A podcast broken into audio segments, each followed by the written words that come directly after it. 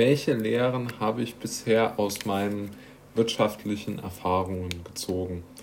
Zu den wirtschaftlichen Erfahrungen würde ich Dinge zählen, die im entferntesten etwas mit, äh, ja, nennen wir es mal, der äh, sozial-marktwirtschaftlichen Ordnung oder mit Verträgen, zwischenmenschlichen Beziehungen in Unternehmen etc. Also so diese Kerbe, was ich da bisher so an Erfahrungen gemacht habe und wie ich das einschätzen würde, beziehungsweise was ich daraus gelernt habe. Und insbesondere noch wichtig, was Angebote angeht und Dinge, zu denen man überredet werden soll.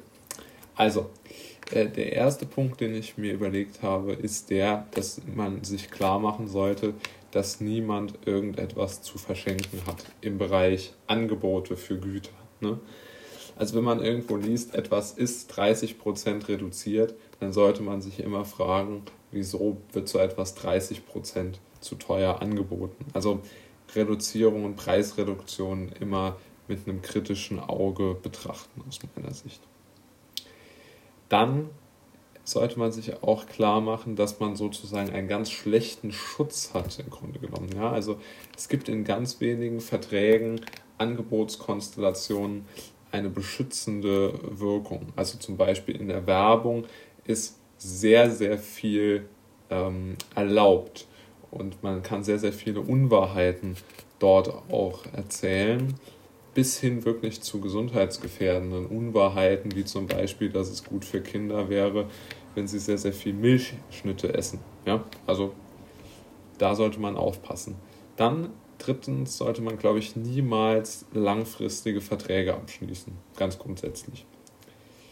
Dann viertens, alle Produkte und Dienstleistungen, sofern das geht, sollte man sich vor Ort ansehen, bevor man sein Urteil fällt und wie man es bewertet.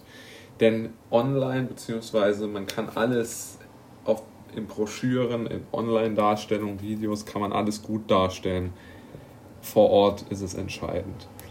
Dann sollte man sich merken, dass beim Geld der Großmut aufhört bei vielen Menschen. Die Frage lautet dann immer so ein bisschen, was bekomme ich für mein Geld? Ja, das ist so eine ganz äh, klassische Frage. Und der nächste Punkt, den finde ich wichtig, weil das auch oftmals ein bisschen untergeht. Und da möchte ich ganz klar darauf aufmerksam machen. Auch Berater, Versicherer, Anwälte und sogenannte Coaches sind auf dein Geld aus. Sie werden nicht davor zurückschrecken, so viel wie irgendwie möglich zu bekommen. Und deshalb sollte man auch dort nicht denken, das, was ich auch eingangs sagte, dass dort irgendwie eine beschützende Funktion besteht, auch nicht durch die Gesetzesseite. Äh, beispielsweise Versicherungen haben da sehr freie Hand. Man mag sich nur mal anschauen, wie Lebensversicherungen mit ihren Kunden umspringen oder nicht auch nur die, sondern auch zum Beispiel Berufsunfähigkeitsversicherungen. Äh, die zahlen selbst äh, nicht dem verletzten Automechaniker seine Versicherung aus, wenn er nur noch einen Arm bewegen kann. Der nächste Punkt ist, Dinge, die sich in der Theorie schön anhören, müssen unbedingt einem Realitätscheck unterzogen werden. Und insbesondere, wenn es um Geldthemen geht. Also man kann, man sollte, glaube ich, nicht als äh, misstrauischer Mensch durch die Gegend rennen. Das halte ich für falsch, weil das irgendwie, es gibt ja auch diesen schönen Spruch, wer nicht traut, dem ist nicht zu trauen, ja. Das würde ich auch nicht unbedingt als, als falsch ansehen. Aber was aus meiner Sicht ganz klar ist, sehr viele äh, äh, Dinge sind halt auch einfach im, im wirtschaftlichen, werden einfach schön dargestellt, um sie gut verkaufen zu können. Egal ob das Immobilien sind, Autos, günstige Reiseangebote. Also es gibt oftmals Gründe, warum etwas günstig ist. Ja, und äh, deshalb sollte man dort unbedingt seine Skepsis beibehalten. dann sollte man, glaube ich, darüber nachdenken, wie viele Dinge, materie materielle Dinge man wirklich zum Überleben braucht. Denn die meisten oder viele Dinge, die man schön findet, muss man nicht unbedingt haben. Und sollte dann lieber nochmal drüber nachdenken, ob man die wirklich haben möchte.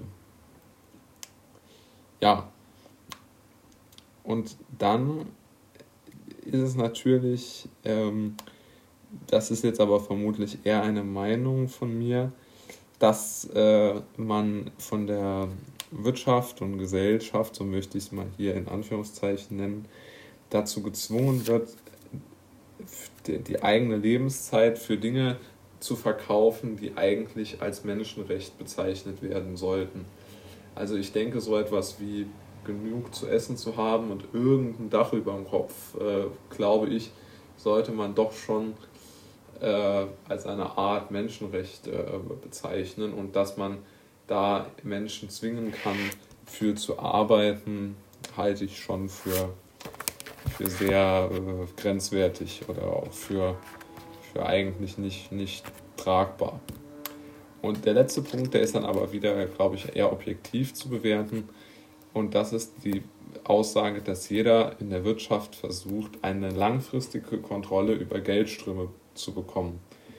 Und das bedeutet, dass es wirklich ein Kerninteresse eines jeden ist, der sich wirtschaftlich betätigt, möglichst langlaufende, hochdotierte und schwierig kündbare äh, Verträge aufzusetzen, um sein, seine Unternehmung langfristig zu finanzieren. Denn die meisten Menschen, die in diesem wirtschaftlichen Bereich tätig sind, die sind sehr sicherheitsorientiert und die versuchen natürlich dann möglichst lange Zahlungsverpflichtungen äh, gegenüber oder für ihre Firma zu organisieren, damit einfach das Überleben äh, der Firma gesichert ist. Und das sollte man doch im Auge behalten, gerade wenn äh, immer mehr mit ähm, später bezahlen und, und, und auf Raten zahlen und so immer, immer deutlicher in den Mittelpunkt tritt.